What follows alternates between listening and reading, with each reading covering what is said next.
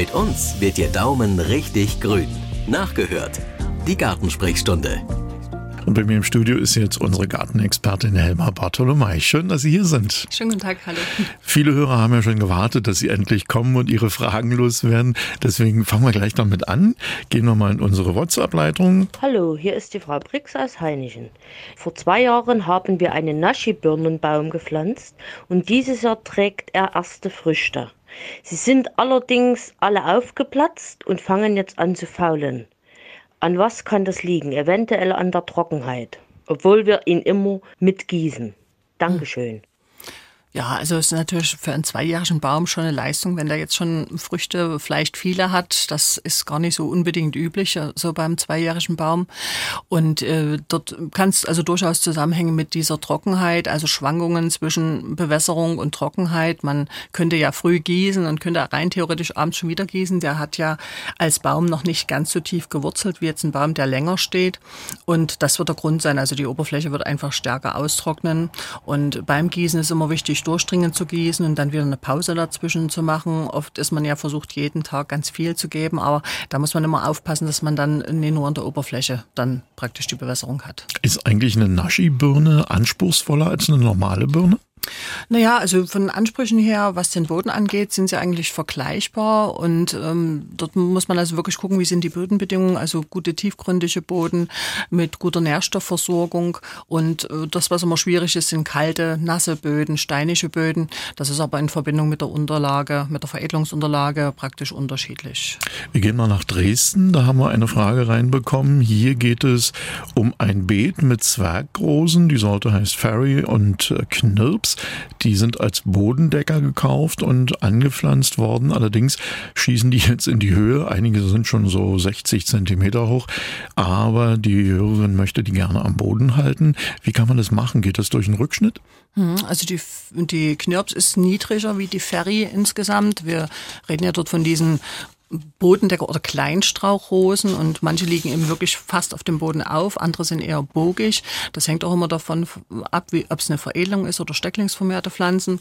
Und natürlich ist der Rückschnitt äh, dafür mit verantwortlich, dass das kompakte, dichte Pflanzen bleiben, praktisch die wirklich aus der Basis wieder austreiben. Also insofern ist der Frühjahrsrückschnitt ganz sinnvoll und wichtig, einfach um dort eine gute Dichte am ja, bodennahe Verzweigung zu haben. Ja, im Garten stehen ja nicht nur Blumen und Bäume, sondern auch bei vielen äh, Dinge, die man dann schön essen kann. Gewürze, jede Menge Salate, aber auch Kartoffeln. Und in diese Richtung geht eine Frage aus Weinböhler. Liebe Frau Bartolomei, ich habe eine Frage an Sie. Ich habe zum ersten Mal Süßkartoffeln angebaut. Müssen diese angehäufet werden? Und warum werden meine Gewächshausgurken gelb? Das ist dann die nächste Frage. Es betrifft die kleinen Gurken, obwohl obwohl ich sie dünge. Mhm. Also bei den Gurken ist jetzt wieder die Frage, das kann ganz unterschiedliche Ursachen haben. Also wir haben natürlich auf der einen Seite, dass wir ähm, schon sehr abhängig davon haben, wie die Bodenbedingungen sind, wie die Ernährung ist, also die Düngung. Und äh, dann spielt es natürlich aber auch eine Rolle, ob jetzt Schädlinge oder Krankheiten da sind. Also wir sehen jetzt im Moment gerade zum Beispiel einen sehr hohen Befall mit Spinnmilben beispielsweise, wo man dann eben auch eine Aufhellung im Blatt hat und die Blätter werden dann so papieren und das sorgt natürlich auch dafür, dass dann Blätter absterben können. Also hier müsste man wahrscheinlich wirklich mal Blätter mitnehmen und dann zu einer Beratung gehen und das mal angucken lassen, weil da gibt es eben einfach bei dieser typischen Beschreibung gelbe Blätter an Gurke gibt es eben tausend verschiedene Möglichkeiten, die eben so auf diese Beschreibung passen würden. Aber die Süßgurke, die müssen wir uns noch vornehmen. Ja, die Süßkartoffeln, also hier ist es äh, einfach. das wäre mal was Neues. Ich kenne Zitronengurke. ja, also hier ist es einfach so, so ein Anbau in, äh, auf Dämmen zum Beispiel, da habe habe ich schon teilweise wirklich mehr Ertrag. Und ansonsten gilt ja natürlich auch dort, dass man eine gut äh, durchlässige Erde braucht, eine gute mit Nährstoff versorgte Erde, verdichtete, steinige Böden. Das funktioniert eben bei diesen Kartoffeln, Süßkartoffeln eben leider nicht. Und wir gehen gleich in die Leitung. Hallo. Hallo, hier ist die äh, Veronika Schade aus Klaurau. Wo ich immer zu kämpfen habe, ist diese Blasenlaus an den Johannisbeersträuchern. Da weiß ich nicht, was ich noch tun soll. Mit Fitwasser besprühen hat nichts gebracht. Also bei den Johannisbeerblasenläusen, das spielt sich ja mm, sehr oft bei den roten Johannisbeeren ab, dass in den Triebspitzen praktisch die Blätter so blasig aufwölben sich und dann geht das so in eine Verfärbung weißig bis rötlich. Wenn man die Blätter rumdreht, sieht man an der Unterseite Läuse. Und wenn man das zeitig sieht, dann kann man normalerweise auch diese Triebspitzen einfach nur abschneiden oder entfernen. Wenn man das verpasst hat, sind natürlich diese Gedanken schon noch mit Brennnesseltee zum Beispiel zu sprühen bzw. zu gießen, eine Überlegung, Brennnesseltee oder Brennnesseljauche. Auch Wermut wird beschrieben so als Tee. Also da gibt es ganz unterschiedliche Kräuterbrühen, die man einsetzen könnte. Ansonsten ist es durchaus so, wenn man das mal verpasst hat, äh, dann sieht man ganz oft, dass Nützlinge drunter sind, die dann dort sauber machen. Mhm. Ich sehe das immer, wenn ich in Gärten unterwegs bin. Da ist also ganz oft so der typische Blick zur Johannisbeere. Aha, da sind Blasen dran, jetzt gucke ich mal drunter. Und ganz oft sind diese Läuse dann schon weg. Also da haben Nützlinge dann schon sauber gemacht.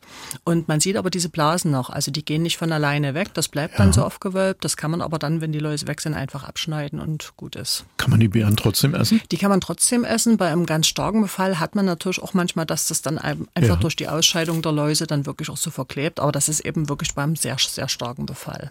Dann habe ich hier eine Frage reinbekommen aus Glauchau. Meine Orchidee hat am Blütentrieb zwei Kinde mit Luftwurzeln entwickelt. Kann ich diese jetzt einfach abtrennen? trennen und separat einpflanzen.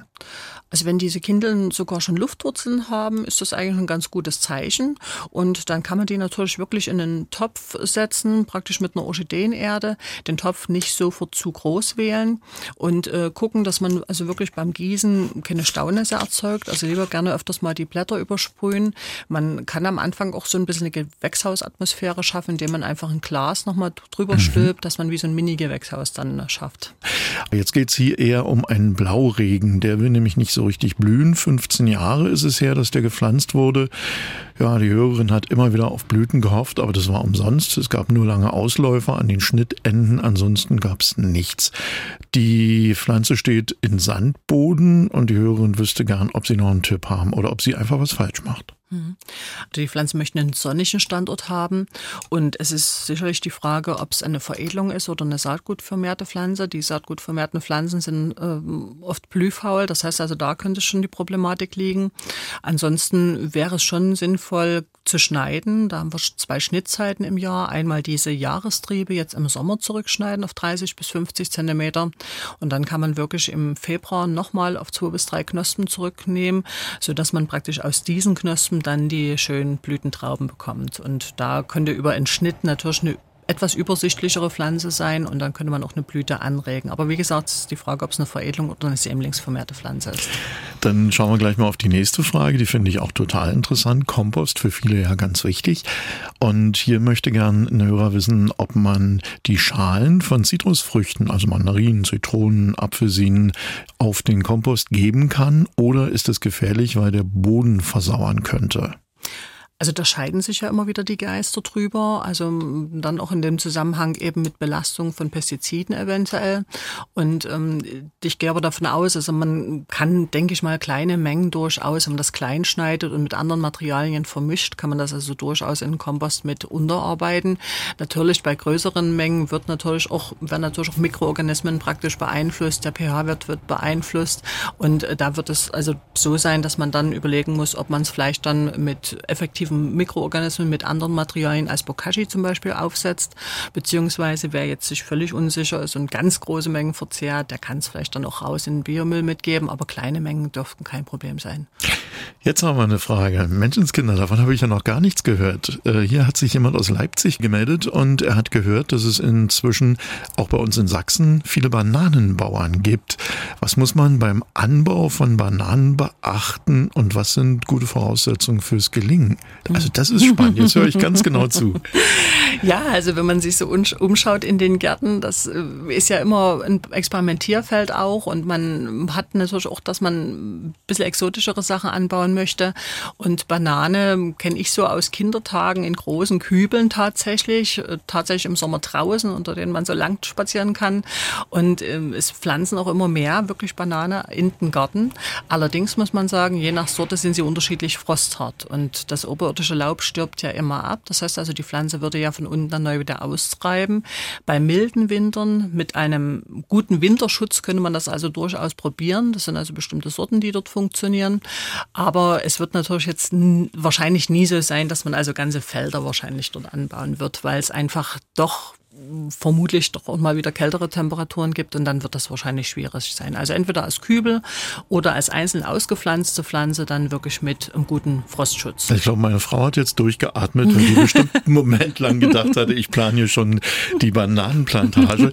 Aber was ich so über Bananen kennengelernt hatte, die, die gehen nur einmal, ne? oder äh, wie ist das bei den Pflanzen? Das ist ja eine Staude, eine krautige ja. Pflanze und das ist praktisch wie bei anderen Stauden praktisch, dass das Wurzelsystem sozusagen sich ja ausbreitet und dann praktisch aus den Wurzeln immer wieder neue Stauden so. sich entwickeln und daraus praktisch oder darüber hat man dann praktisch die, an der neuen Staude dann die, die Früchte. Und eine Frage aus Dresden habe ich für Sie. Wir haben zwei Apfelbäume, Sorte Ontario. Früher war es so, dass die beiden Bäume abwechselnd getragen, immer ein Jahr der eine, dann ein Jahr der andere. Das hat sich jetzt aber verändert. Jetzt blühen beide immer im selben Jahr, dann ein Jahr nicht und dann blühen sie wieder. Wie kommt denn sowas? Mhm. Also ich würde sagen, in einem Jahr viel Arbeit, im nächsten Jahr nicht. Also, nicht mm, also es gibt wirklich so Apfelsorten, die eben aussetzen ein Jahr und dann haben sie ein Jahr viel und dann eben wieder ein Jahr nichts. Und ähm, das kann man schon ein bisschen beeinflussen. Also es ist einfach so, dass sie sich wirklich in einem Jahr verausgaben. Und das kann man also schon ein bisschen beeinflussen, dann durch Schneiden, durch einen richtigen Schnitt, ausgewogenen Schnitt und durch Auspflücken der Früchte. Also dass man wirklich bewusst Früchte reduziert produziert. Das ist also tatsächlich so, man sieht das ja sehr oft auf Bäumen, dass da einfach richtige Trauben dranhängen und viele denken, ach, ich lasse jetzt alles dran, damit wenigstens ein Teil reif wird. Aber das ist dann eher nachteilig. Wenn ah. Fäulnis da ist, dann faulen alle Früchte und fallen runter und auch die Früchte bleiben klein. Also besser ist es wirklich auszupflücken. Also man bräuchte einen Apfel, dann wirklich eine Faust dazwischen so als Maß oder fünf bis sechs Blätter und dann erst die nächste Frucht, damit die alle schön ausreifen, überaltertes ohnehin rausnehmen und äh, schauen, dass man also einen ausgewogenen ausgewogenen Schnitt hat, ohne Wasserschosser, ohne überaltertes Holz und äh, damit kann man das verbessern. Dann haben wir eine Hörerin aus Burgstedt. Da ist es so, dass die Weintrauben zwar gut gewachsen sind in diesem Jahr, sind aber knochenhart. Trotz der herrschenden Hitze wurde regelmäßig mit der Gießkanne gegossen. Was kann da los sein? Mhm.